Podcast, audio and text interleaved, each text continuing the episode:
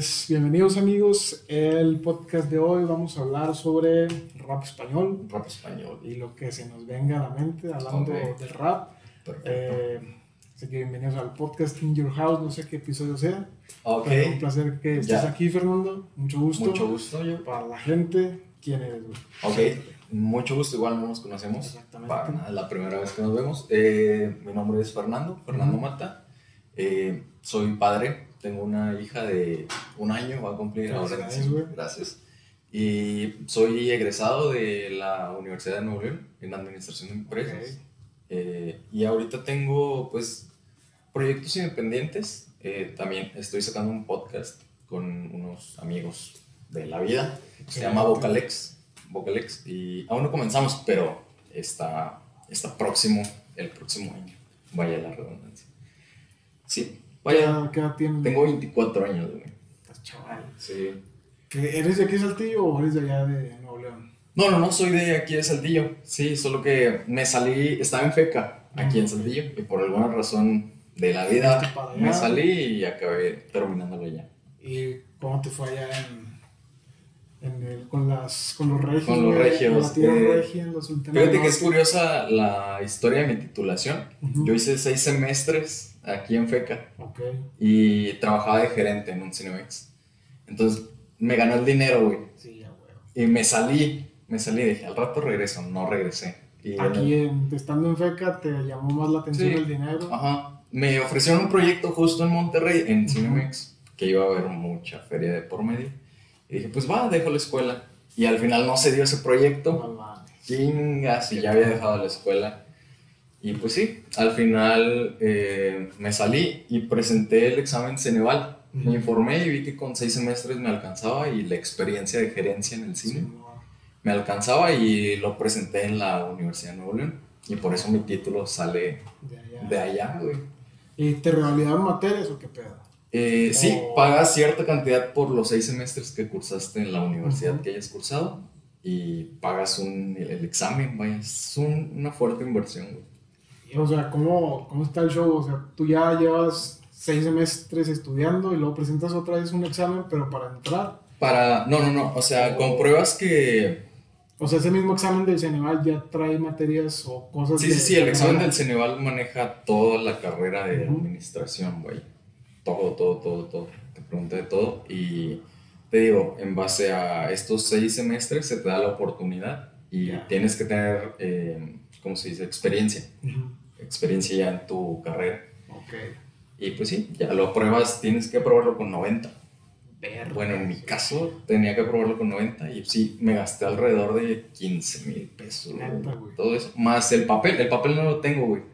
No, no, yo, yo también soy egresado por aquí del Texas D. Yo también tengo el papel, pero sí, es el dato. Sale con la universidad de allá porque allá fue a presentar el examen. ¿Y luego cómo le hiciste con las materias que te faltaban? ¿Estudiaste tu aparte? Sí, eh, te dan una guía, güey. Okay. Entonces ya con la guía pues la memorizas, güey. ¿Y cuánto rango de tiempo te dieron para estudiar? Sí, fueron como seis meses. O sea, todo un semestre metido, pero estudiaste como quien dice, las materias de tres semestres las estudiaste en uno. Y, en uno, sí. Y fue lo que ya tenías acá. Ajá.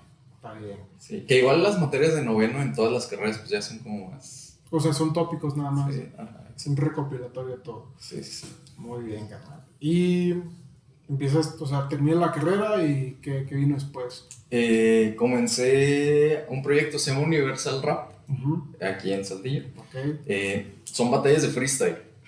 Eh, alrededor, comenzó en enero del 2016 ese proyecto. Sí, me salí del cine, te digo, fracasó eso, y pues empezó como que esta revolución del freestyle, que sí soy como que viral. Y pues sí, vi que aquí en Saltillo se daba, se daba eso, y comencé este proyecto, y iba, caía mucha raza, sí, caía bastante raza. Lo llevé por dos años, hasta 2018, y pues sí, lo hacía una fecha cada mes. ¿Y el lugar era en parques? Era en la deportiva, en el área donde se ponen las bolas gigantes de plástico que para los niños chocan. ¿En medio del parque? Donde sí, en medio del parque, bajando, ajá, bajando los resbaladeros. Ahí se juntaba pues la raza. ¿Y qué día los citabas ahí? Los domingos, sábados. Sábados, domingos a las 4 y eh, estaba cool porque pues caía alrededor de 50 chavos que practicaban el rap. Que yo había visto eventos aquí y eran de 10, 16 personas. Está más limitado. Solo los que competían y ya. Y en esta vez, pues iban los 50 a competir y aparte llevaban su raza de que apoyarlos. Y lo que daba el plus a la deportiva era que pues, las familias que andaban ahí también... Se acercaban a ver qué... Que a ver, pues se están insultando, a ver qué rollo y así. Y las batallas aquí en Saltillo se dan en la Tlaxcala, en la Plaza sí, Entonces, pues creo que ahí sí es un buen punto, pero igual pues, la gente anda en su, rollo. Ajá. Y en la deportiva, pues, ay, perdón, en la deportiva, pues hasta era como un escenario que ahí se daba, entonces daba que la gente se centralizaba ahí. atención. Ajá. Muy bien. Y entonces duraste dos años, como quien dice, dirigiendo ese, ese tipo de eventos. Ajá. ¿Y era cada fin de semana o como...? Era, sí, te digo, una vez cada, cada mes. Cada mes, era mensual. Y había, o sea, ahí eran 50 vatos, ¿cómo hacían la selección o cómo iban ahí? Ah, bueno, iban eh, los iba, y como iban llegando, eh, hacíamos prueba de cinco personas. Cinco personas eh, que rapearan un minuto cada quien. Y ya que dábamos de cierta hora de 4 a 5 para que se inscribieran. Entonces, a las 5 veíamos quiénes habían sido los top los 32 mejores, y clasificábamos a los octavos de, octavos de final, que en los octavos de final eran cuatro ah, personas, y ya se eliminación directa. ¿Y quién te ayudaba a hacer todo este rollo? Mis amigos de la cuadra. Eh, ellos, eh, de hecho creo que conoces a, uno. Eh, bueno, ya no es tan mi amigo, pero es un compañero de la infancia. Víctor Anguiano. Ah, sí, Víctor Anguiano un saludo a Víctor que Un saludo a Víctor. Sí, sí me dijo, algo he escuchado de eso, sí. Eh, y sí, él, él y mi compa Chufo también creo que va a hacer el podcast con Sí. Por alguna razón agarré un rumbo distinto a ellos, güey. Entonces, pues ya, estoy fuera de sus proyectos, pero... Tienes el tuyo, güey. Pero tengo los míos, güey. Sí, sí, tengo los míos. Y te digo, ellos siempre como que estaban en ese mood conmigo. Solo, pues ya, ah, problemas de vida, güey. Sí la vida te lleva por otros caminos. ¿Y tú seguiste con Universal Rap o qué, Bueno, eh, fuera de estos proyectos, te cuento estos proyectos porque creo que son más mi trabajo que mi propio trabajo. Ok. Sí me explico, cuando en los dos años que estuve con Universal, pues tuve empleos así de capturista en Coca-Cola, cosas así, pero la verdad en mi vida no es relevante, güey. ¿Sabes cómo? Creo que estas cosas son como más mías como que te sientes más identificado con esto. Ajá, exacto. Sí, claro. Y en 2018, eh, pues paré porque me casé, güey. Me casé, sí. Eh, ahorita ya estoy en proceso de divorcio. Pero me casé, güey. Sí, y pues la historia de cómo me casé también estuvo, estuvo ahí medio rara, güey. O sea, te digo, soy muy de fluir. Ajá, tú dale, güey. Sí, güey. Entonces, una vez corté con mi chica, con esta chica, con mi ex esposa. Y caí en depresión, le dije a mi papá que trabaja en Guanajuato, me voy contigo. ¿Tu papá trabaja allá? Mi papá trabaja allá hace muchos años. Y me fui, güey. Y a los dos días esta chica me busca de, eh, vamos a hablar otra vez. La típica relación de ida y vuelta pues yo estaba allá, güey. Y luego y, te y me dice, me dice, pues si no regresas yo me voy. O sea, yo... la madre, güey. Y fue de que no, y espérate, tranquila, pues si lo vamos a hacer, pues entonces hay que hacerlo bien. Y ya regresé y hablamos con sus jefes, sí. Sí. Y, te la llevaste. Eh, esa era la idea, la idea era yo, llevármela así a vivir juntos, pero sus papás pues, pusieron ciertas condiciones, que también creo que no está mal. Claro, y le dije, va, denme un mes para trabajar y armar algo, aunque sea pequeño, pero armarlo. Y me fui, trabajé un mes en la planta de mi jefe. y ya, me, o sea, regresé, nos casamos y se fue a vivir conmigo. Y eso fue... ¿Y eso fue en 2018? Eso fue 2000, me casé en octubre de 2018, vivimos allá todo 2019 y bueno, a mediados de 2019, de 2019 regresé para... Y ya desde ese momento ya te quedaste sí, ya desde el salto. ¿Y también produces rap o escribes? Estoy abriendo junto con el podcast un estudio de grabación. Eh, no me quiero especializar en rap nada más. De todo. Quiero, ajá, sí, pero ahorita estoy en cursos porque no sé, o sea, estoy en ceros. en cero en producción musical, pero estoy aprendiendo, vaya. ¿Y dónde estás tomando esos cursos? En línea. Sí, ahora con la pandemia, pues todo en línea, güey. De hecho, he visto, pues hablando de rap español, varios productores como Soma, si, lo conoces, Soma, Santa Flow también están inventando como que sus, sus cursos. Sus cursos y sus plataformas en línea y, y sí he visto que hay muchos, muchos interesados sí, Claro, sí. Eh, pues yo he visto aquí que hay mucho, sí hay mucho productor, pero como amateur, ¿sabes? Con su home studio y así. Pues lo que yo quiero más ya es un, no te digo que el estudio así profesional de Sony, pero ya dar ese saltito como de calidad. Esa de calidad. Me quiero preparar. Con todo el equipo, que sepa manejar las, los programas, comprar buen equipo, o sea, dispositivos físicos sí, sí, sí. y todo ese rollo. Claro. Y ahí lo quiere, ¿dónde lo quieres llevar a cabo este, eh, Estoy también, te digo, ahora con mi situación de separación y así, estoy viviendo con mi, con mi mamá, pero pues estoy próximo a salirme a, a rentar, sí, a independizarme ya. Y ahí en, en, el lugar donde rendes, ahí armar Sí, ahí armar todo el espacio para el podcast. El, sí. Pues el, estudio te va a servir para ambas cosas. Sí, claro, ajá, sí. Con madre. Y entonces nada más te dedicarías a escribir, a producirlos. Eh, sí, estoy... ¿O tú también te animarías a rapear? La verdad, creo que no soy muy bueno escribiendo, güey. Sí, entonces... Zapatero de zapatos. Sí. ¿Y ya has conocido raperos de aquí de Saltillo? Sí, eh, conozco pues la mayoría que se andan moviendo ahorita, porque son los que estaban en 2016 en el freestyle, que caían ahí en mi evento, entonces pues ya me tienen... De todas las colonias de aquí. Sí, caían... ¿Tú vives para el...? Yo vivo en Satélite Norte, para la salida a Torreón. Ya. Ajá, la salida 2000, todas esas. Ahí soy más conocido no por el ámbito de Universal, sino por la colonia en sí, sí, es el barrio y son colonias de hace mucho y toda la gente se conoce. Ya está. ¿Tu podcast eh, va relacionado también al hip hop? O... Eh, queremos manejarlo como temas generales que vayan pasando en la sociedad, invitar deportistas, no sé. Eh, mi equipo de trabajo consta de Tau, un saludo para Tau, y de Ángel, un saludo para Ángel, que Tau es skater, fue skater mucho tiempo, lo conocí en el cine cuando trabajamos. Y pues sí, fue un amigo que ahí se quedó en stand-by y cuando, cuando salen las ideas. Cuando traigo el proyecto, digo, pues este chico estaría bien. Y Ángel es, le dicen Ángel 7, así se tiene en Facebook. Él practica el graffiti, hace cuadros y así. Y es muy conocido en el mundo del graffiti. Entonces también pensé en él. Y al inicio la idea era como que en el ámbito hip hop, pero pues también queremos dar la idea de que... Más. Sí, que el hip hop puede opinar sobre... Varias cosas. Sí, sobre todas. O sea que... Sí, el, el, hecho de que nos guste la cultura hip hop no implica de... Ah, no sabe nada o así, porque creo que es un estigma. Pero es una forma de empezar, güey, que te empieza a conocer más raza dentro del hip hop y ahí ya te empiezas a, conocer más, güey. A masificar. Muy bien, Entonces tú haces lo de la gerencia y todo ese rollo de tus proyectos, te dio la escuela y la experiencia que tuviste en Cinemex. Ajá. Está con Mario, la neta, para adelante.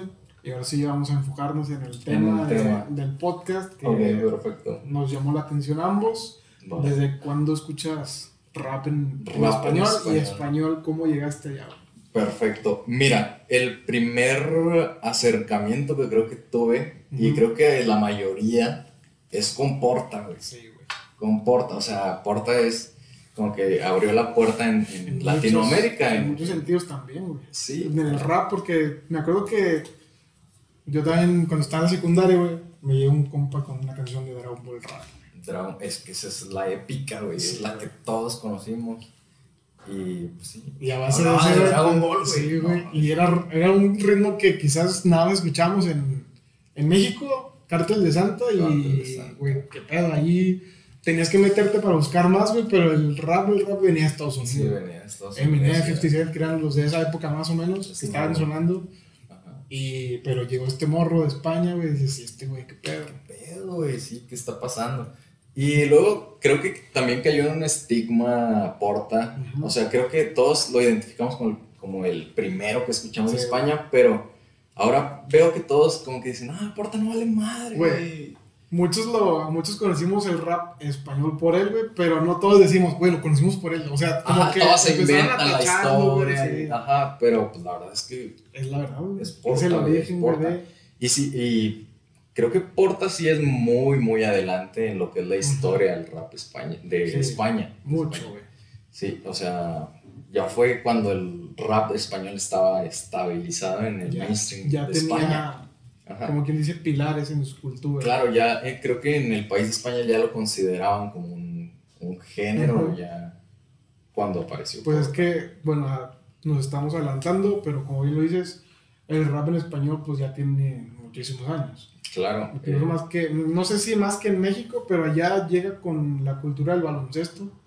Muchos raperos que conocemos ahorita que son ya, como quien dice, las cabezas importantes, de, no de nada más de España, sino del rap hispanohablante, o sea, también Latinoamérica, de hoy es como Zetapu, de Nach, de Tote King, que son fan de, de la NBA, güey. Entonces, Claro. a partir de ahí, como que empieza a mezclarse esa cultura occidental y la de Europa, y ahí empieza el- como que el boom de Sí, rap. porque la referencia que todos teníamos era pues Estados Unidos. Estados Unidos. Aunque, ¿sabes? Creo que, ¿sabes tú cómo llegó el hip hop?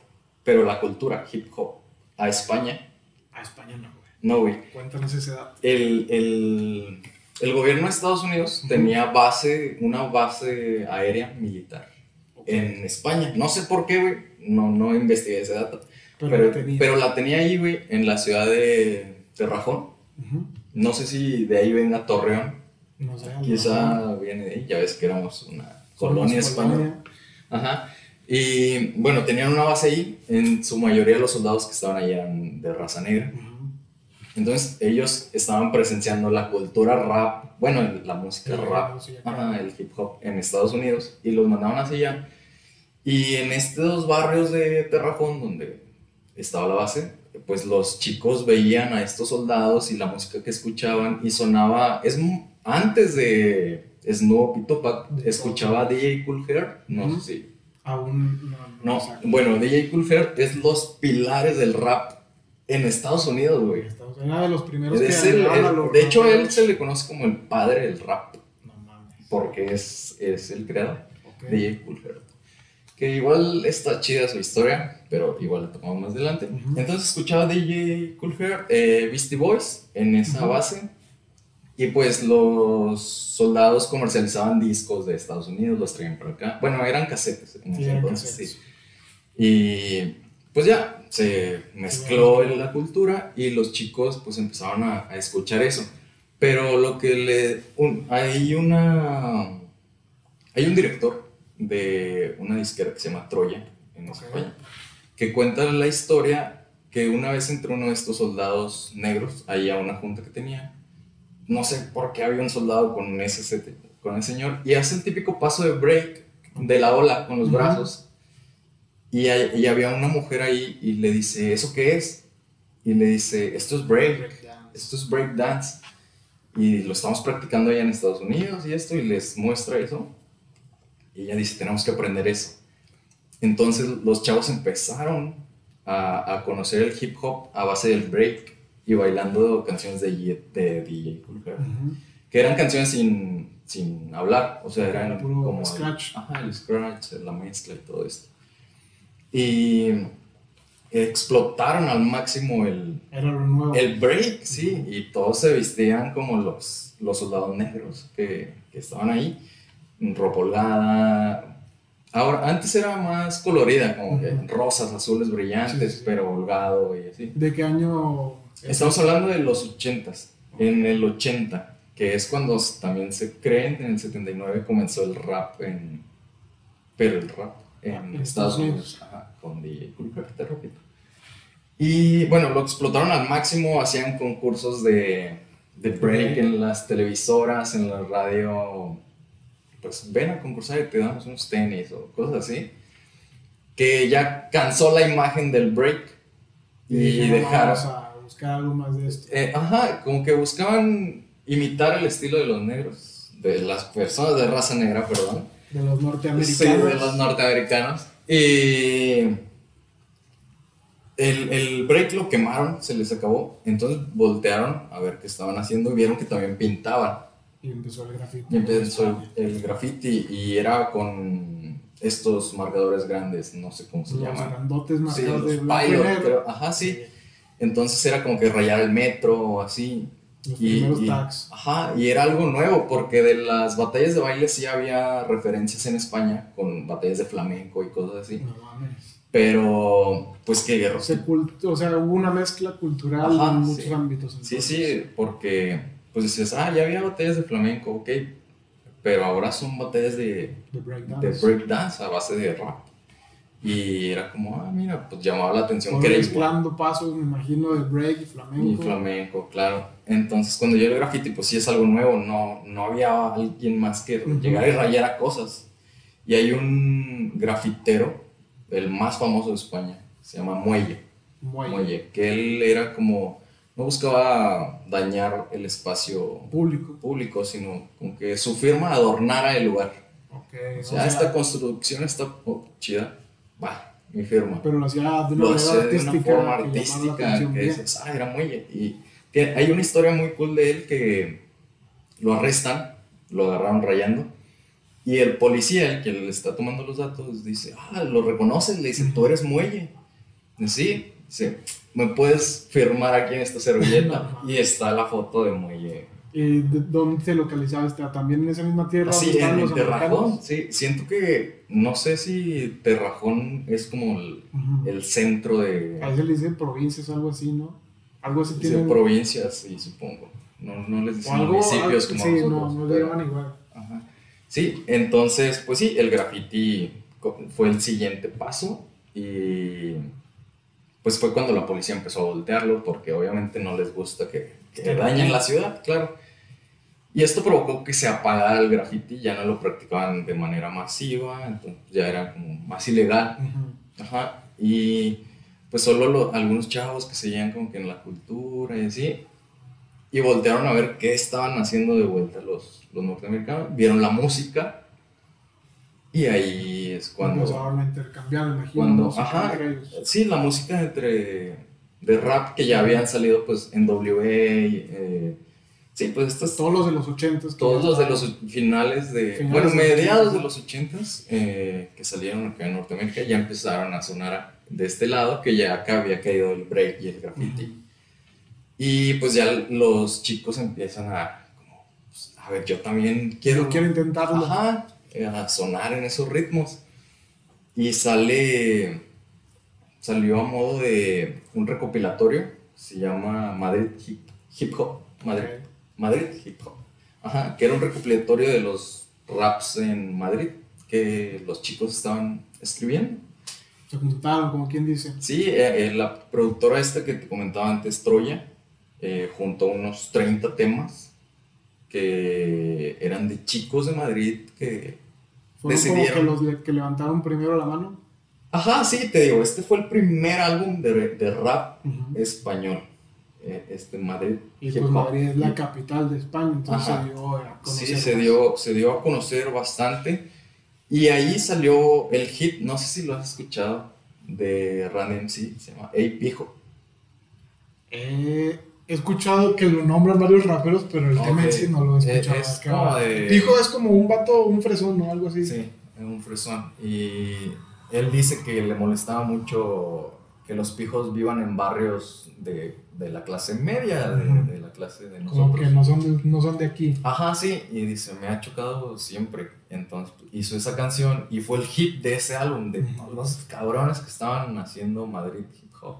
Ese fue el hit, Ey Pijo.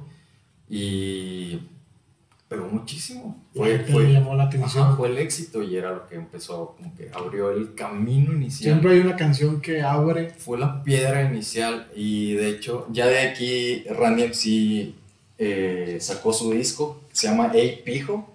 o sea, Ajá. se colgó también Sí, del- sí, sí. para llamar la atención. La, la historia de esta canción, como lo invitaron a, a Madrid Hip Hop, es, eh, conocí a unos amigos, se llama, tenían una agrupación que se llama DNI, también no sé si la has escuchado, es muy buena, te la recomiendo. Hay que buscarla. Son, son, son güeyes antañísimos, Sí, güey, sí. Eh, bueno, ellos eh, tenían un grupo tocan en un bar en el centro de Madrid y cuando acaban de cantar le dicen a Randy que suba a cantar la canción que ya tenía escrita, él ya tenía escrita Ey Pijo, pero no, no sabía con qué beat ni nada. Entonces ellos le tocan la, la base y la canta y pues es un hitazo de, ah, no manches, sí, es la realidad de lo que está pasando. Y cuando baja estaba el productor de esta disquera Troya, Troya. y le dice, vamos a grabar este álbum recopilatorio. Te unes, hablo. Ajá, y fue el hit. ¿De qué año, en qué año pasó esto? Eso fue en el nove- 84. 84. En el 84 que sí, ya había caído el break, el graffiti, Ujú. y salió este disco. De hecho, el disco Ay Pijo es, no es el más vendido, es el, es el disco más vendido de España, güey, Pijo. Pero de cualquier género, no Alejandro Sanz, no David Bisbal, Miguel Bosé, nada. no, güey. Randy MC con Ay Pijo es el disco más vendido del No. país España, güey. Hasta la fecha. Hasta, bueno, no sé si ahora con Es que ahorita hay un boom, pero antes Pero de es la que ahora se, se mide distinto Ajá. porque son las reproducciones Sí. y así. Pero en ese entonces era vender un disco, un Físico. disco físico, es el más vendido en la historia de España. que en los discos es disco de oro, disco de platino y todos esos, Ajá, ¿no? pues me imagino que tiene El todos, güey. cabrón, Sí, güey. el- ser el único que lo tiene. Supongo, debería de tener un reconocimiento Ajá. por ser el más vendido. Me imagino que ahí rompió la brecha, rompió barreras que Sí, eh, todavía eh. estaban marcadas en esos años en España. Eh, fíjate que el disco Ey Pijo salió un poco después de este recopilatorio. O sea, salió bastante años después. Ok. Entonces sí fue en este espacio todavía había una brecha de que como que el rechazo a ¿Y fue su primer disco o...? El de Pijo de Randy MC fue el primer disco de Randy, me parece. Como que fue el descubrimiento y pues Ujú. hizo el gancho con ¿Y ya estaba grande este vato o era también tenía chavalillo? 18 o 20 Ah, años, güey. Y Sí. después de eso se va hasta arriba y imagino que es el que pone los cimientos para la primera generación de raperos en España. Esa fue como la. Esa fue la primera La piedra angular. Ajá, el, el primer paso en el, en el Ujú. camino. Después de esto vino otro álbum que por primera vez tenía los canciones de beatbox. O sea, solo beatbox. Y era algo que no habían tampoco Escuchado. escuchado, claro, de solo beatbox. Habían visto algo en una película que se llama Beat Street de Estados Unidos pero te digo, el- la mandaron a España. Y en esta película era de breakdance y había como que en lugar de la música hacían beatbox, y bailaban y así. Entonces era como que la, la imagen que tenían del beatbox, Ujú. pero en esta ya era el beatbox como un instrumental, Ya. como un beat. Y fue una, un pasito, otro pasito en ese Poco a aspecto. poco fue creciendo, como dice, Ajá. o agarrando elementos la cultura del hip hop en España. Claro. Empezó con, primero con las pistas, con el breakdance, después fue con el, con el ya el rapeo Ujú. y después se le unió el beatbox. El beatbox, sí, así es. Y te digo, estos dos álbumes, estos dos álbumes, creo Ujú. que son los, Los pioneros. pues, los pioneros, los que Se realmente se apropiaron de la, de la cultura de, de Estados Unidos. La aclimatizaron a la cultura española. Claro. dice. Exacto, sí, sí, sí. Y esto de los discos, el beatbox, ¿todo ocurre en los 80s o esto ya... Esto, sí, sí, al, el álbum que te menciono del beatbox salió en el 85, me parece. Ok. Sí, sí, sí. Entonces, eh, pues sí, es, es, es una historia de literalmente una los, los comienzos, güey. Sí, sí, porque muchos conocen eh, Chojin, Chojin, Nach, CPV. eh, creo que ellos sí fueron, ellos los sí fueron, ¿no? ellos, creo que ellos sí fueron la revolución en España, ya que a la gente lo aceptara en general. Cultura de los poetas violentos. Violentos. Sí, el club de los poetas. El club. Sí. Ellos fueron, también eran de Madrid ellos, Ellos eran de Madrid. pero eran varios, eh, esos, esos vatos sí eran varios. ¿no? Ellos eran varios integrantes, no tengo los nombres, no, no recuerdo los nombres, pero sí eran varios y Yo me acuerdo una canción de ellos, Sánchez, que era como una canción, como que se reunían en un club Ajá. y ahí empezaban como que a rapear, se juntaba la raza, creo que esa es la historia de esa canción. Pero ellos yo los conozco porque escucho como en 2009, 2010 más o menos, sacan un nuevo álbum después de muchos años separados, volvieron a juntarse y sacan varias canciones. Creo que una se llama Gloria y fue como que un fue, o sea, se reunieron de nuevo, sacaron un disco, empezaron a dar así como que propaganda, porque ahorita ya todos esos MCs son productores o cantan por sí solos. pero pues fueron también como que otra como que otra generación después de Ram MC vinieron estos vatos y marcaron otro, otra escuela. Otro, otro pasillo. Creo que entre CPV y, y Randy MC hay unos que se llaman Siete Notas. Siete Notas. Sí, no he escuchado. También chécalo. Eh, se llama. Tiene otra. Siete notas, siete colores, creo. No quiero verme ignorante en pero, eso, pero es algo así. Ellos creo que le dieron como el toque. Ya no era ese rap de Calle. Como, calle, como duro, como malandro, sino ya hablan. Un rap. Sí, sí, sí. No, conciencia, sino. Y estoy con mis amigos. Y o sea, un poquito más bien. Sí, como más de fiesta, como más. Y eso es un rap que casi no veo en España, güey. El rap así fiestero, el rap como lo vemos en Estados Unidos. Eh, exacto, como más de, de... Apenas empieza a salir, güey, con con tipos, yo lo veo con tipos como Rails B, creo que se llama. Rails B. Que tienen como que un flow más fresco, más, como que más Pero que igual tocan, tocan temas como, sí. pues, tranqui, como, no sé. O sea, no es tanto la crítica a la sociedad, sino pues, vamos a pasarla bien entre los compas. Pero es algo que casi no veo allá. Pero el estereotipo de rap español es como el rap conciencia que habla mucho de la sociedad. O de la hermandad que había en los barrios, porque era muy diferente la cultura que vivían en, en España en esos años a la que vivían en Estados Unidos. Sí, claro, era totalmente. La violencia era como que sí marcaba. Y es algo que en el rap como del 2005 al 2009 veías mucho de que te crees un, un rapero de Estados Unidos porque hablas de violencia, aquí no vivimos eso, entonces como que marcaba la diferencia entre quién era real y quién no, quién era el que estaba imaginándose cosas que nada que ver y los que sí irían. Que ahora en el rock mexicano está muy presente el que, pues si no cantas rap de malandreses, no eres. Real. No es real. O sea, no es real. Y es como, ¿qué es un rapero real? Creo que el rap real radica en vivir lo que estás diciendo. O sea, lo que estás diciendo. O quizá no vivirlo si ocupas de. Existe la figura de ghostwriter que es como escritor fantasma la traducción. Como un narrador.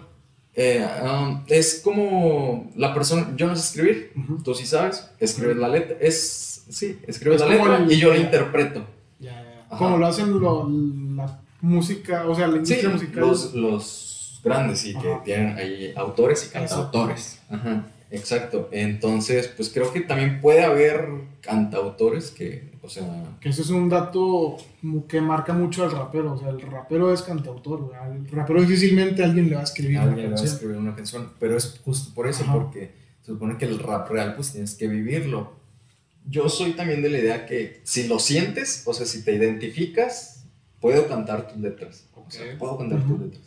Pero si realmente sé lo que tú quisiste decir. Sí, güey. ¿Sí me explico? Sí te Entonces, creo que esas personas también podrían ser raperos reales. Pero en México sí siento que está muy estereotipado el... Y no sé tú, pero yo siento que hacer...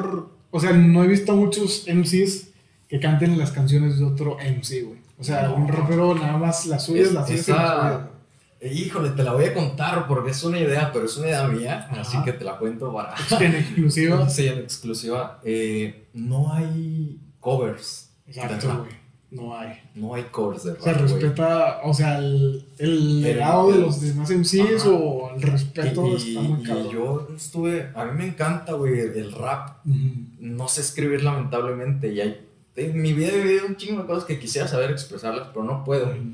Y sí buscaré la figura de un ghostwriter, pero pues creo que caería en el, no, no es real, no es real. Y, ok, bueno, pero el interpretar una letra que me identifique, creo que eso es lo que voy a, voy, es mi proyecto que voy a hacer, güey. Aprender a hacerlo. Ajá, covers de, de músicos. o sea, eh, pero eso sí, yo interpretarlo. Sí, es muy difícil ver a alguien que está haciendo un cover tuyo, güey, Ajá. hablando de raperos, entre raperos está. sí, pues la es como. Porque en conciertos en, en vivos, pues sí lo hacen, güey. Pero de eso a grabar tú la canción que, que sí, cantó y siento que se va a sujetar mucho a, a, a evaluación, güey. Ajá, a ver, a ver quién es el primero que lanza la, la, la piedra, güey.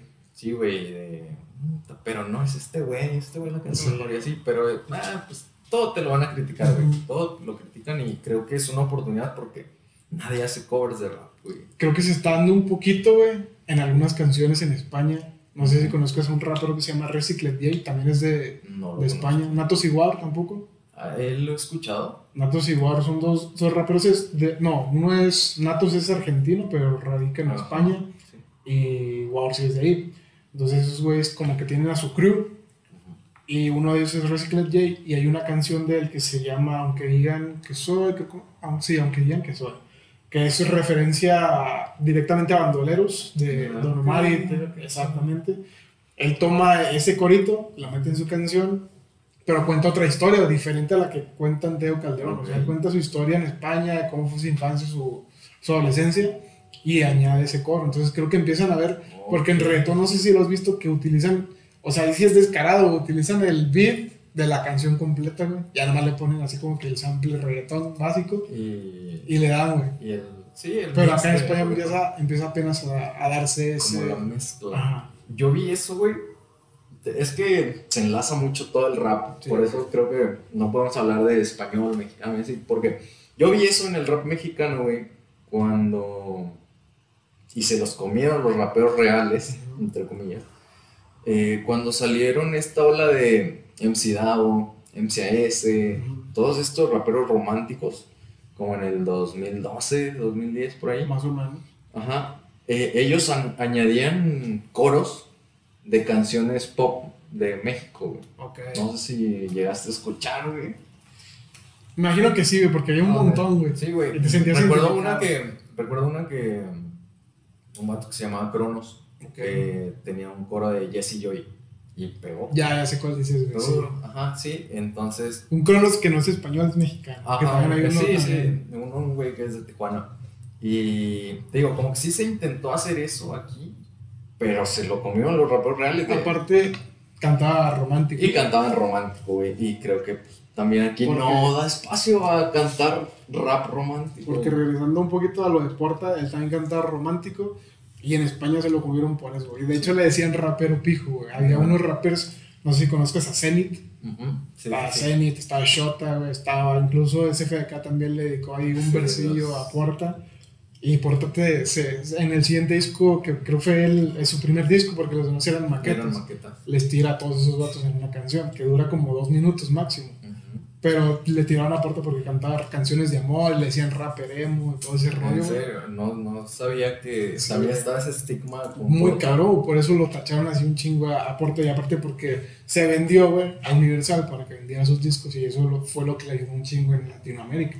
Entonces, en España, pues como quien dice, Porta fue el conejillo de Indias o el chivo expiatorio. Ah, para ver qué pasaba con él. Porque si había canciones de rap romántico, una muy conocida es de Nash, la de Amor Libre, pero porque, o sea, su, su, repertorio era casi nada más de eso, porque pues ese güey no vivía tanto como que en las calles, ese güey venía de una educación pues, Y es que eso, güey, porque es rapero pijo, güey. Si, si, él sí cantaba su realidad, güey. Sí, güey, exacto. Y varios raperos tienen carrera, güey. Ajá, y es Pero igual y la edad que, en la que se metieron al rap, pues no era como que la misma que tenía. Y, y creo que es una imagen de los errónea de los países de habla hispana, eh, España, México, Argentina, sí, porque la mamá de Tupac cuenta que, bueno, la mamá de Biggie, perdón, la mamá de Biggie dice, es que el personaje de, de Biggie era un, justo eso, un personaje, a él nunca le faltó comida, yo estaba atenta a él, vivía con madre, pero sus canciones son... O sea, reflejan otra Reflejan otra realidad, que es lo que te digo, o sea, a lo mejor no lo estoy viviendo, pero estoy viendo que mi compa la pasa mal y lo escribo y, la canto y la siento, Exacto. Porque es gente de, de, mi barrio.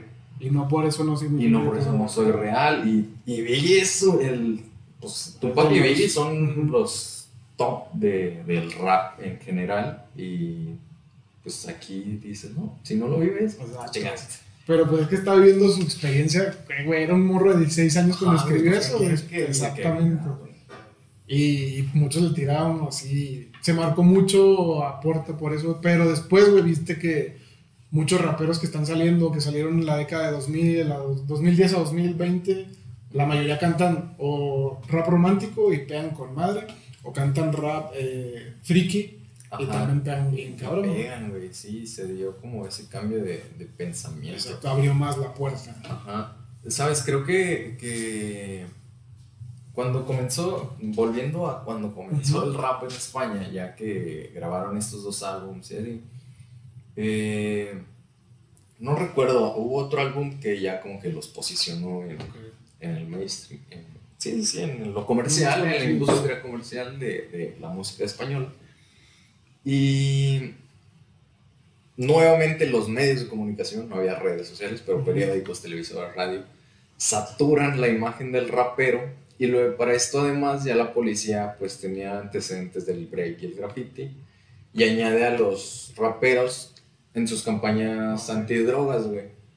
Y, ya se, se estereotipa de que son pandilleros, son, no sé cómo se les diga allá en España, pero sí, cholos, pandilleros, sí, este, cañes, creo que se les dice en España. Y pues sí, se les tacha de eso y la sociedad vuelve a caer en el, pues no, en el rechazo. las disqueras, ajá, y las disqueras, las, las productoras ya no quieren trabajar con el rap.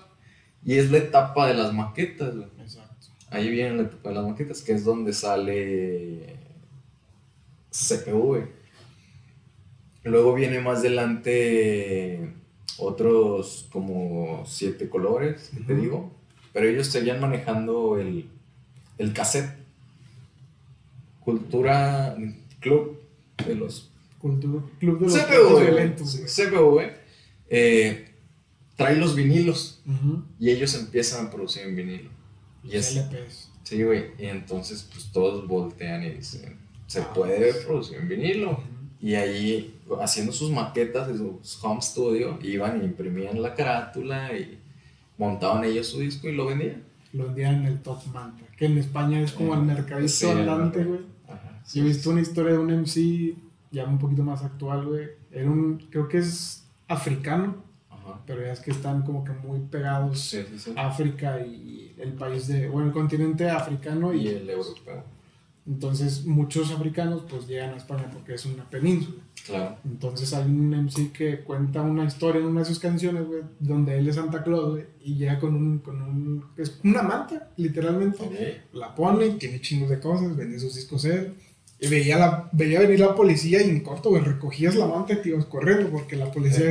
iba sobre él. Y ese era el top manta, güey. Entonces, en, no me acuerdo si es en los discos de Tote King o de Nacho donde mencionan el top manta, que te sientes la mamá porque te, ya estás en el top manta. Ay, güey, no, no, sabía Así como que se comercializaban las maquetas en aquel entonces. Vaya. Sí, sí, güey, te digo, eso como que las maquetas hizo que ya se lo tomaran como, como en serio. ¿Qué es una maqueta? Para la gente que, que no eh, sepa qué es una Bueno, la maqueta es cuando produces tu, tu propia producción. Vaya, igual, claro, puedes tener, ajá, puedes tener tu ayuda y, y, claro, tu productor y así, pero no es la disquera que te firma y de publicidad y así, sino tú la vas a hacer, vas a escribir tus canciones, vas a producir y vas a armar tus discos, la vas a vender tú ahí en tu calle y así. Muchos cuentan que cuando se cerraron las puertas de, de, de las disqueras. de las disqueras y la sociedad, pues más que comprarles el disco por el gusto al rap, era como...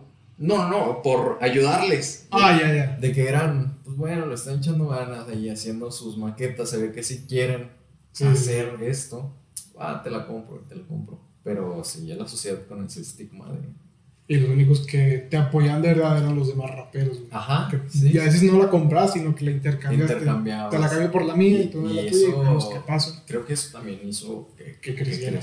y se hiciera más como que, o sea, se, se cimentara una cultura de hermandad entre raperos, güey. Porque también en España hubo como que trifulcas tipo West Side, East Side. Okay. Pero allá era de que Madrid, que es el centro de España, con la... las provincias. Exacto. Mm, era como que la rivalidad, o sea, no pasaba de, de rapeo porque pues en Estados Unidos agarran a balazos, acá era puro rapeo, Pero sí había como que también esa división. Creo que en España imitaron mucho esa figura de, de Estados Unidos, ¿no? Como que si fueron calcando la... la mar, o sea, los lugares de, qué... ¿A qué bando pertenecías? Claro, sí, sí, sí. Y, y, sí, en la historia del hip hop, como los parteaguas de, que pasaron en Estados Unidos, también pasaron en, en, España. Como que se repitió la historia. Como fueron influenciados por todo lo que escuchaban. Claro, sí. Sí, creo que aquí en México fue distinto. Porque... Sí, aquí se como que se mezcló todo, no había como que un bando. Creo que se está dando apenas, güey.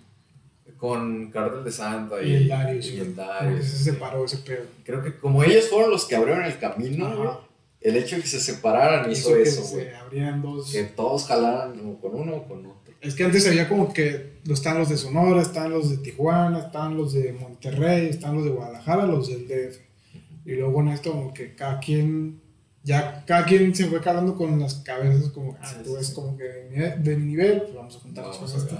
y luego si llega uno más chavillo, güey, más, menos conocido, se quiere arrimar, no, güey, tú no perteneces acá. Claro, y se empezó a ver esa, pero distinta, güey. O sea, esos güeyes eran porque unos están en el este, otros en el oeste, y aquí es como que por rango. Por, uh, sí, se maneja una, una escala. Ajá, una, ah, lo veo mucho en un podcast la pirámide jerárquica, algo así. pirámide jerárquica. Exacto, güey, que, que, ya sabes, ya ubicas ahorita qué raperos están como en el top y. Pues sí, si uno como que intenta subir un escaloncito, puede que eso esté calmado, güey. Yo, hablando otra vez de España, la historia que, me, que yo he conocido a través de entrevistas y todo ese rollo es la de a partir de, de raperos como Juan Inaca, Z. Sí, sí por ejemplo, Juan Inaca era de Sevilla, estaban al sur de, España, estaban al sur de España. Entonces conoce a Tote King, conocen a, a La Mala Rodríguez, a SFDK. Esos en, están en, Sevilla y Málaga, que son como que Málaga es como una isla, creo, en España. Entonces fueron como que ahí los primeros. En Málaga está un rapero que se llama El Jefe de la M, que es el que producía rap ahí en, junto con, junto con Acción Sánchez, que es el de SFDK, y varios eh, productores ahí de, o DJs de, de, la zona. Los demás estaban en el centro, en Madrid. Como te digo, CPV, estaba Duo Kie, estaba Cheyenne, y ya en los, las demás ciudades, por ejemplo, en Zaragoza estaba eh, Rapsus Clay, estaban los violadores del o verso. son los que son sí. las leyendas ahorita, güey. En Alicante estaba Nach, en Barcelona estaba Falsa Alarma. O sea, iban empezando sus pinos. Y como te decía, ellos no podían viajar porque pues, no tenían tantos medios. Pero cuando, por ejemplo, el, uno de los más conocidos que se hizo por su fluidez, Juan Inaca empieza a, como que tomar un poquito de terreno, que fue el de los mejores de esa generación. Lo acepta Satu, lo acepta Totequín, que ellos se inspiraron por cómo lo hacía Joninaka, fue como que el que abrió el camino y él iba llegando a otras ciudades y pues ya les iba comentando, de, no, pues acá en Sevilla también hacemos rap, que comenzar a compartir sus maquetas. Y creo que uno de los primeros que llega a la televisión de esta nueva generación pues fue KCO, que a sus 16 años ya rapeó como un cabrón. Sí, y se empieza a ser conocido porque sale en televisión y pues los demás lo empiezan a respetar mucho. Entonces, él pues también colabora con vatos del sur, del, del, centro de España y empieza a ir como con una hermandad muy corona por lo mismo que decías, de que nos estamos apoyando entre nosotros porque sabemos lo que cuesta crear una maqueta. Sí, sí, y, que era como, pues sí, crearon su escena, güey, crearon su círculo. Y sí, a causa de que en la sociedad pues, no estaban siendo tan aceptados, güey me vas a matar, güey. De KCO conozco nada, güey. Nada. Te lo recomiendo muy cabrón. o sea, sé quién es KCO y sé que es una leyenda y todo eso. Pero, al igual que Violadores del Verso, como es vocalista, eh, no conozco nada, güey. Son de esas bandas, son de esas bandas que sé que son. A todos les gustan y están así, pero nunca me he dado la oportunidad de. Lo mismo me pasa con Cancerbero, güey. Cancerbero, yo sé que es un poeta urbano que quedó marcado como leyenda, güey, pero hace, o sea, él sonaba, yo no lo escuchaba. No lo escuchaba, güey. Sí, a mí, yo también era como, ah. Yo apenas lo estoy empezando a conocer. Y sí, ya es como que de ahora que murió, güey, empecé a... A ver qué... A ver qué Y pues sí, no, me, he sumergido tampoco tanto, pero sí... Tiene buenas rolas. Tiene buenas rolas. Sí, entonces te digo, Casey hoy violadores, no estoy tan familiarizado con ellos, güey, increíble. Sí, Casey desde morrillo lo, lo, lo, detectaron y dijeron, este güey va a llegar lejos. Porque empezó a los 16 años, güey, y era como que los más morridos, porque yo los que más escucho, Tote King, güey, también decían, no, pues ese güey era el que estaba marcando la pauta junto con Juan Inaca. Juan Inaca también tiene canciones muy buenas. Creo que previo a KCO, güey, y Juan Inaca, había unos vatos que se llamaban BCN. Suena como eh, banda japonesa. BCN. Sí, güey, pero no, es BCN, eran unos españoles. Y creo que ellos fueron los primeros que ya empezaron, güey, a viajar. Ok. A, como, Donde los pedían en otras ciudades. a dar sus tours allá de que vamos a vivir de esto. y, quiénes eran los integrantes de este grupo? no, no, recuerdo, güey. Por BCN pienso que son de Barcelona, güey. Probablemente. Así, le dicen, como que a ver, forma de ver a Panassi Barcelona. BCN. Ok, sí. Y antes de BCN había unos que se llamaban Jungle Kings. Jungle Kings. ellos fueron los que ya sí se lo tomaron en serio. ¿Recuerdas los primeros dos álbumes que te mencioné? Estos eran chicos que. ¿Cuánto damos? ¿50 va? 50, tú dime. Ah, tú dale, está bueno. Vale, vale, vale. Eh, Preo BCN eh, estaba Jungle Kings, que ellos luego de estos dos álbums que eran de chicos que sí les gustaba escribir, pero no era como que veían futuro, solo era su hobby. Ajá.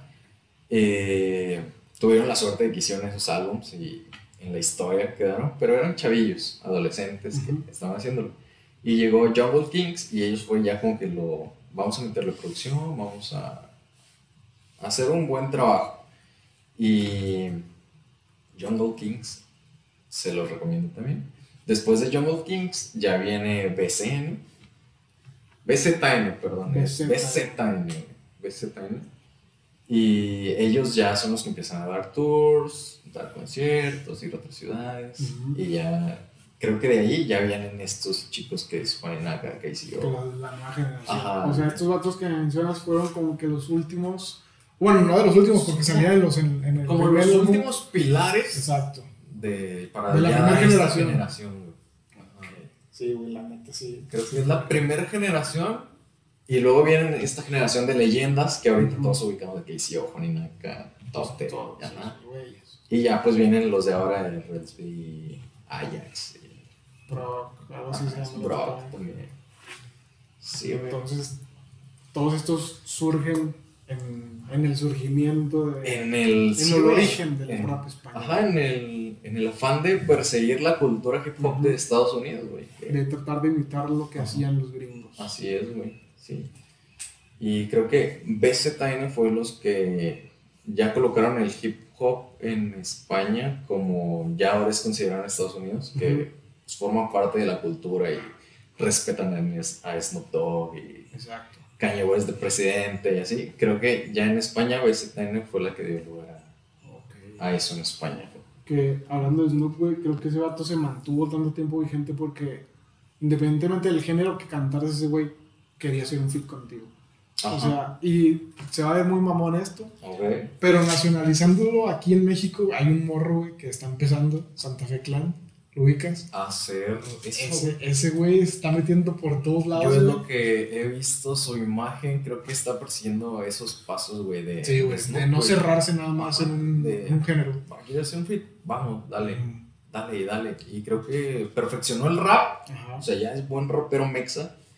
Y ahorita pues está con nosotros. Y lo mejor es que está influenciando a la banda que se junta con él, güey, a hacer lo mismo. Porque ves un Secan, güey, cantando cumbias. o sea, Secan acaba de sacar como un. No sé si es un LP o es un maxi donde tiene varias canciones, pero no son. O sea, él canta rap en eso.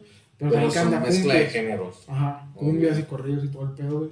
Y lo mismo piensa. El DAO, güey, también empieza a hacer como que ese de corridos tumbados. Ajá, sí. Darius también. Darius, güey. Darius creo que le ayudó al salirse de, de güey. Me duele porque era muy fan de Cartel, de Santa, de los dos, pero pues sí, como para su carrera de DHA.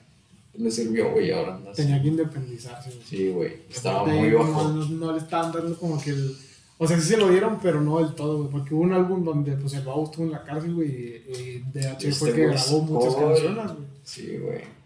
Pero después ya no le quisieron dar como que. Ah, está muy solo, difícil, güey. ¿Tú qué bando eres, güey? ¿Babo o Darius?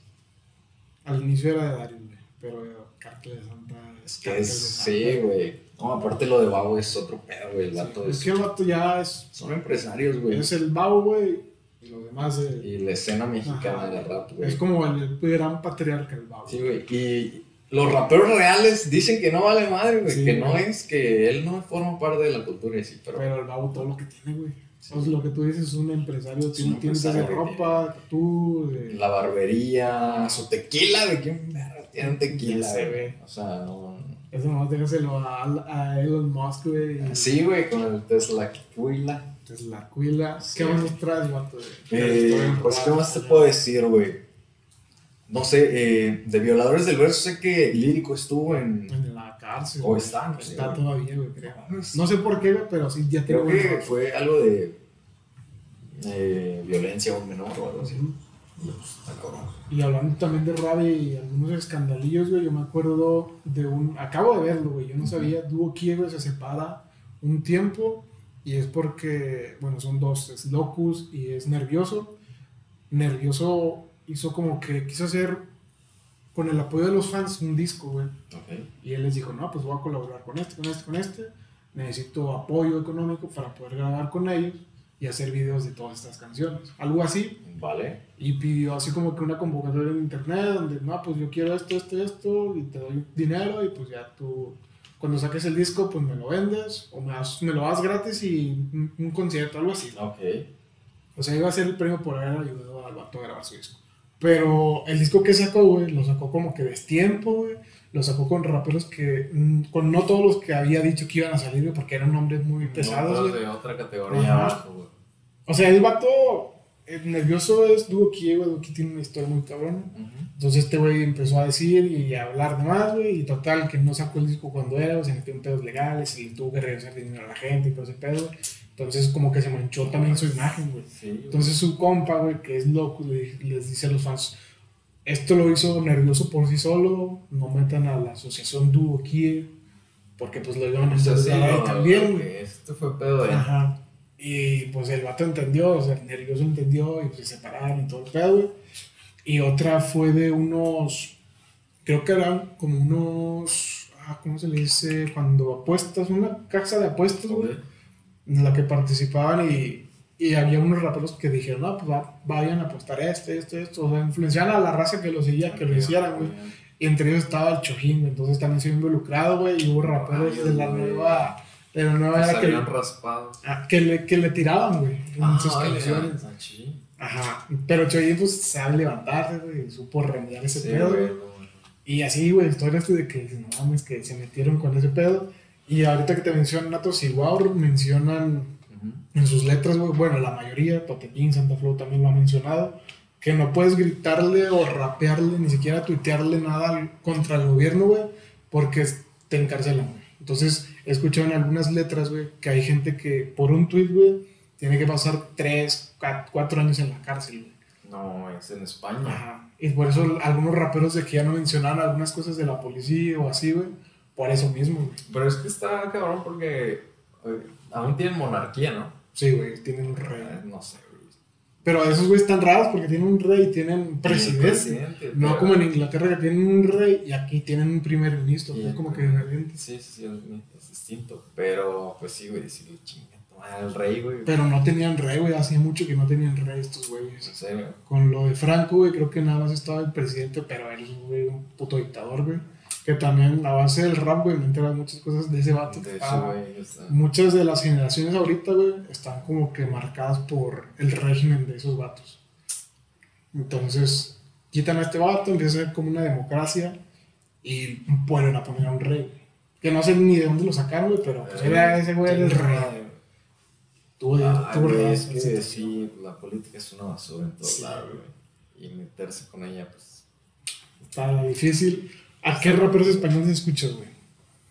La verdad, actualmente no escucho a rap español, güey. Mi época de rap español sí fue, pues no sé, los 18 años, sí, güey, pues escuchaba Tote King, Shota, Shoshin. Eh, recuerdo que conocí muchos cuando salió el rap contra el racismo.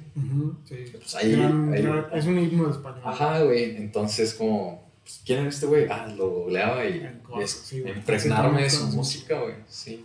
Pero sí, mis favoritos son Nach y Choshin, güey. El Choshin. Ajá. El Choshin es de Madrid, ¿verdad? Es Madrid. Sí, yo también escucho a esos que mencionas tú. eh, a Santa Flow. ¿No Santa Flow, güey, sí. Ellos tienen un escándalo, ¿no? Algo, hay un problema. Entre Porta y Santa Flow. Sí, güey, la historia de que Santa Flow fue como que uno de los pilares en la música para Porta. Okay. Porta en las entrevistas nunca lo mencionaba, él como que yo escuché rap por Santa Flow siempre decía que él había escuchado rap por KCO, porque pues KCO también era como que... Entonces Santa Flow empieza a, darse cuenta de ese pedo, porque grabaron y todo. Pero ya eran compas, compas. Sí, güey, ya era cuando hacen las entrevistas, pues Porte siempre había dicho que él conoció el rap por KCO, por un cassette que se encontró en KCO y le llamó la atención por cómo rapeaba, las palabrotas que decía. Sea, era un niño, güey. Pero Santa Flow cuenta que él lo invitaba a su casa también, güey, y grababan todo el pedo. Sea, sí, camarada tenían como que, creo que Santa Flo conoció a un familiar de Porta y Porta que vivía en Barcelona pudo conocer a Santa Flo que vivía en Madrid, güey, por ese primo, en todo el show. Entonces él lo invitó, pues él le dio consejos, lo apoyó en algunas producciones. Y ya después en 2008, creo, o 2009, que es cuando sale Ave Fénix, pues sale la canción de Segundos Fuera ah, de, de Santa Flow e invita a varios raperos, entre ellos Porta. Y Porta, por su parte, saca un álbum que se llama Trastorno Bipolar. Y él invita a la canción de Voces en mi interior, que es como que de bullying hacia un niño. Y aparte lo invita también a una que se llama Zorra Enchufada, Vendido Cabrón, que rapea Porta, la exnovia de Porta Nayara, y el coro y la producción la hace Santa Flow. Entonces en el disco, en los créditos finales, no, le, no mencionan a Santa Flow, porque en, esa, en ese momento en el que estuvieron grabando, como que hubo pedos entre Santa Flow, Soma y Porta, o sea, la manzana de la discordia. Y, y hubo una canción de Zetapu, que es el hermano de Soma, en el que participaba Noriko. Y Noriko le iba a hacer unos coros, pero mismo como que no le quisieron dar el crédito a Noriko y contrataron a otro, pero se quedaron las letras de Noriko. Y lo mismo. sí, güey. Y lo mismo pasó con Noriko y Porta, güey, que cantaron la, la Bella y la Bestia.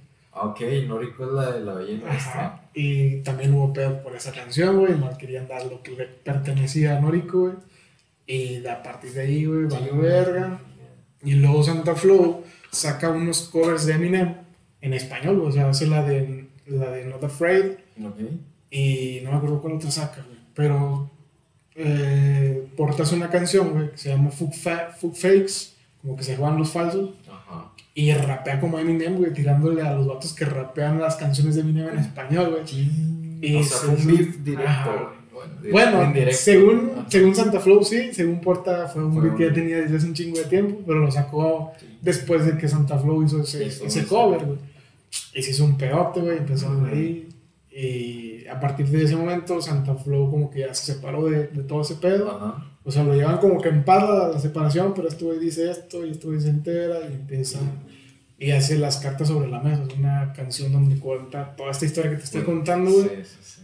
Y luego por saca otra canción y empiezan a tirarse, Y se hizo un desmadre, No, entonces Porta está manchada, ¿no? Su imagen, güey. Sí, España. Y la de Santa Flo también desde el inicio, güey. Porque me acuerdo que Santa Flo estaban desterrados desterrados eran de Madrid. Entonces, como te decía, la, esa rivalidad que había entre Sevilla y el centro de, España, Shota es uno de los que le tira, SFDK le tira, los dos de Sevilla. Hay un grupo que se llama Dogma Crew, que creo que también son de, del sur. No sé si conozcas uno que se llama Puto Largo. Sí, sí, sí. Ese güey pertenecía a, ah, estos vatos. También está el hijo pródigo y no me acuerdo, legendario. Esos güeyes, y también le tienen letra Santa Flow. O sea, era desterrados contra toda España. Pocos se arrimaban a colaborar con Santa Flow, güey, porque este güey cantaba canciones más de de sexo, güey, de cosas así como que drogar ese pedo. En aquel, en aquel entonces Santa Claus sí, sí consumía pues droga. en eso, güey. Y fue como que mal visto por todo lo demás, güey, porque pues de sexo ningún rapero hablaba en aquel entonces. Entonces como que sí le empezaron a, a separar del grupo, güey. Entonces Santa Claus como que tiene ese rencor a los puretas que así les dicen en España. Y hace su propio su propio estudio, güey, su propia discografía y sus propios artistas, güey. Pero por alguna razón, güey, siempre terminan, terminan mal con ese, güey. Con Santa Flor, güey. Porque hay muchos ah, raperos que le tiran después, güey. Ah, y en un. Acaba de sacar un disco. No, un mix. ¿Cómo se le dice cuando sacas de que cinco canciones nada más? Un mixtape. Un mixtape, exacto. Y le tira, güey, le tira a todo el mundo, güey. Hasta Residente de Calle 13 salió. A salió disparando, A las batallas de Red Bull, güey. Le tiró a todo con todo, güey. A Raiden, ¿conoces a Raiden? Así, a Arcano, güey.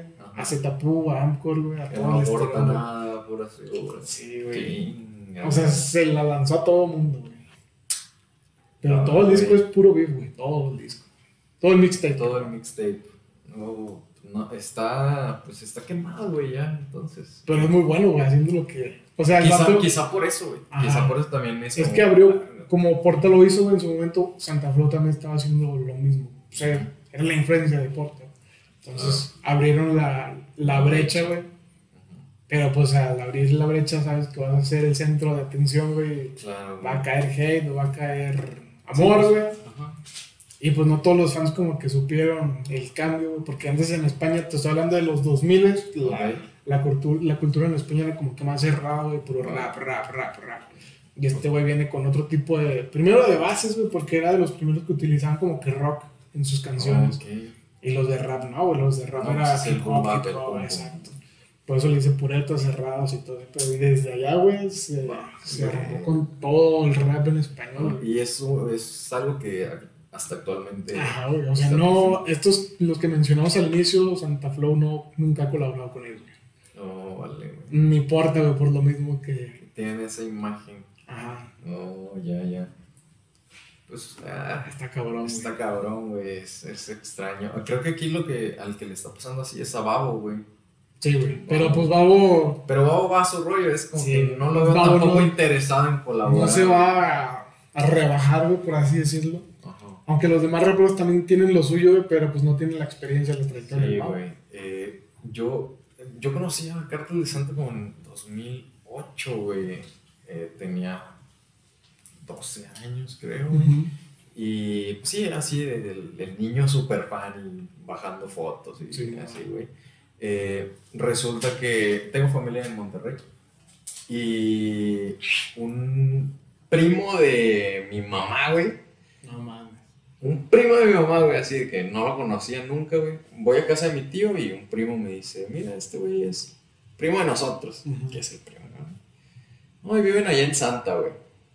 Ya no escuchas Santa y dices, y lo dije, no mames, güey, allá del cártel, dice, sí, sí, ya, güey. No sabes al lado de quién vive, güey. No mames. Y yo, ¿de quién, güey? Del cártel, güey. pero no vivían al lado de la Wow, güey. Vivían al lado de Casa Babilonia, güey. De la disquera. Exacto. Pero eh, de la del 2008, güey. Era su casa y ahí, güey. Ajá. Y pues allá vamos, güey. Nos fuimos a quedar a su casa porque yo quería ir a ver el, lugar, güey. Y pues sí, güey. Fui y vi Casa Babilonia puro por fuera, güey. Puro pues no, güey, así. Como mi. Este primo Sí, es mi primo, güey. Es un, era un chavo así, gordo, alto. No, y les hablaba chido. Y aparte, su papá vendía elotes y así. Entonces, era, era conocido, Señor de los elotes. Ay, pues ya lo sacaban, güey. Con, madre, güey. Hubiera sido un sueño que, ah, el babo allá afuera, güey. Pero, pues, eh. Está cabrón. Sí, güey. Pero, con, o sea, pues nunca pensé que este güey viviera ahí al lado, güey. De, de, de hecho, he escuchado que estás creo que eran seis o siete personas de conocer a algún famoso. Ajá, sí, de que este güey conoce. O menos personas, güey. Pueden ser Yo había escuchado que eran cinco, güey. Sí, güey. Cinco. Si quieres conocer ese, se puede, solo tienes que encontrar el, el camino, güey. Sí. Sí, exacto, güey.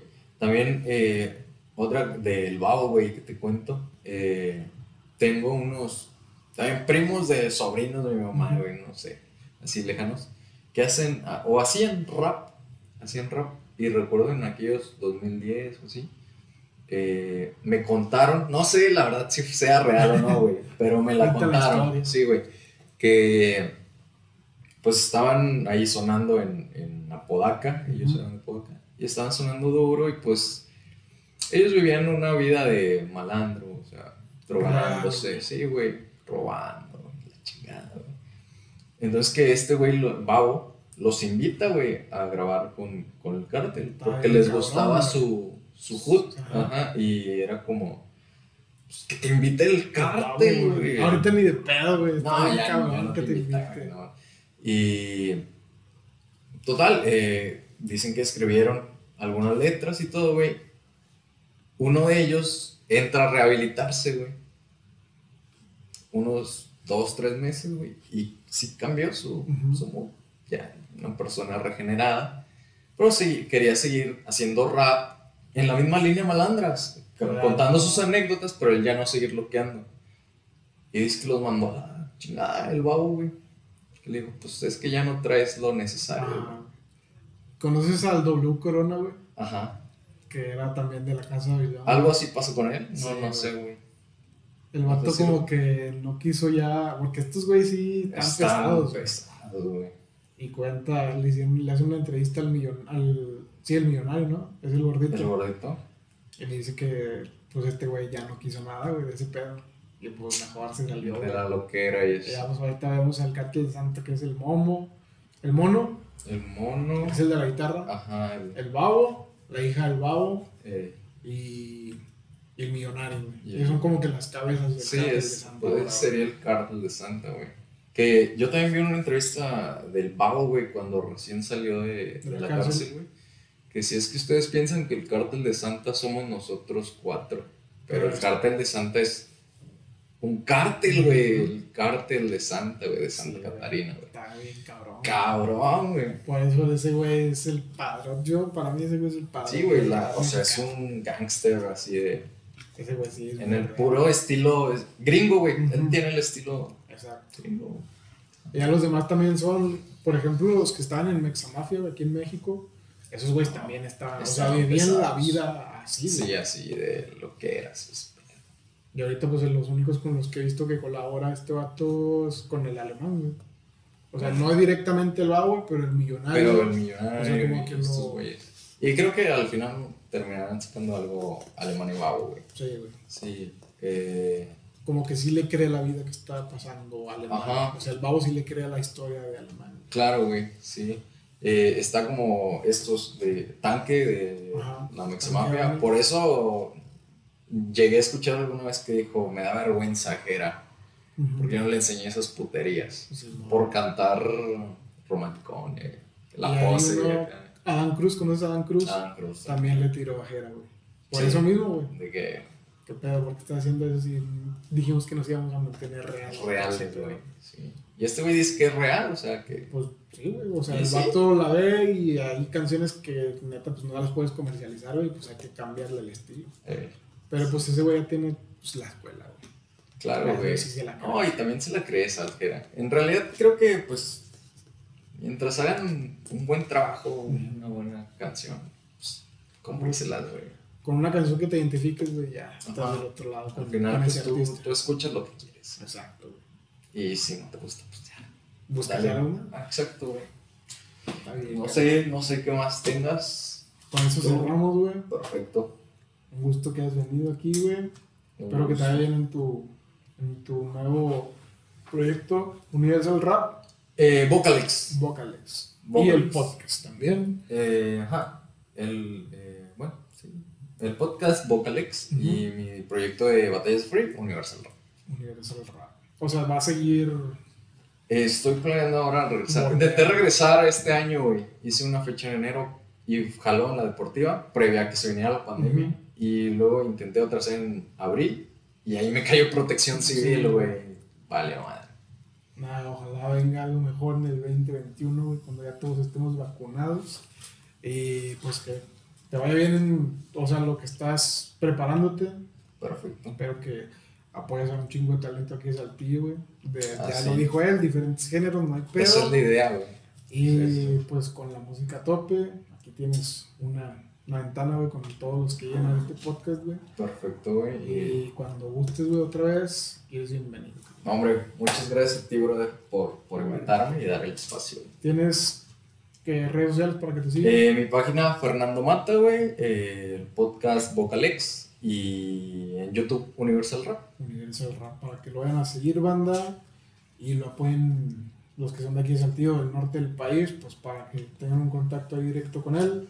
Y nosotros nos vemos en el siguiente episodio de In Your House. Un saludo y hasta la próxima. Vale, nos vemos.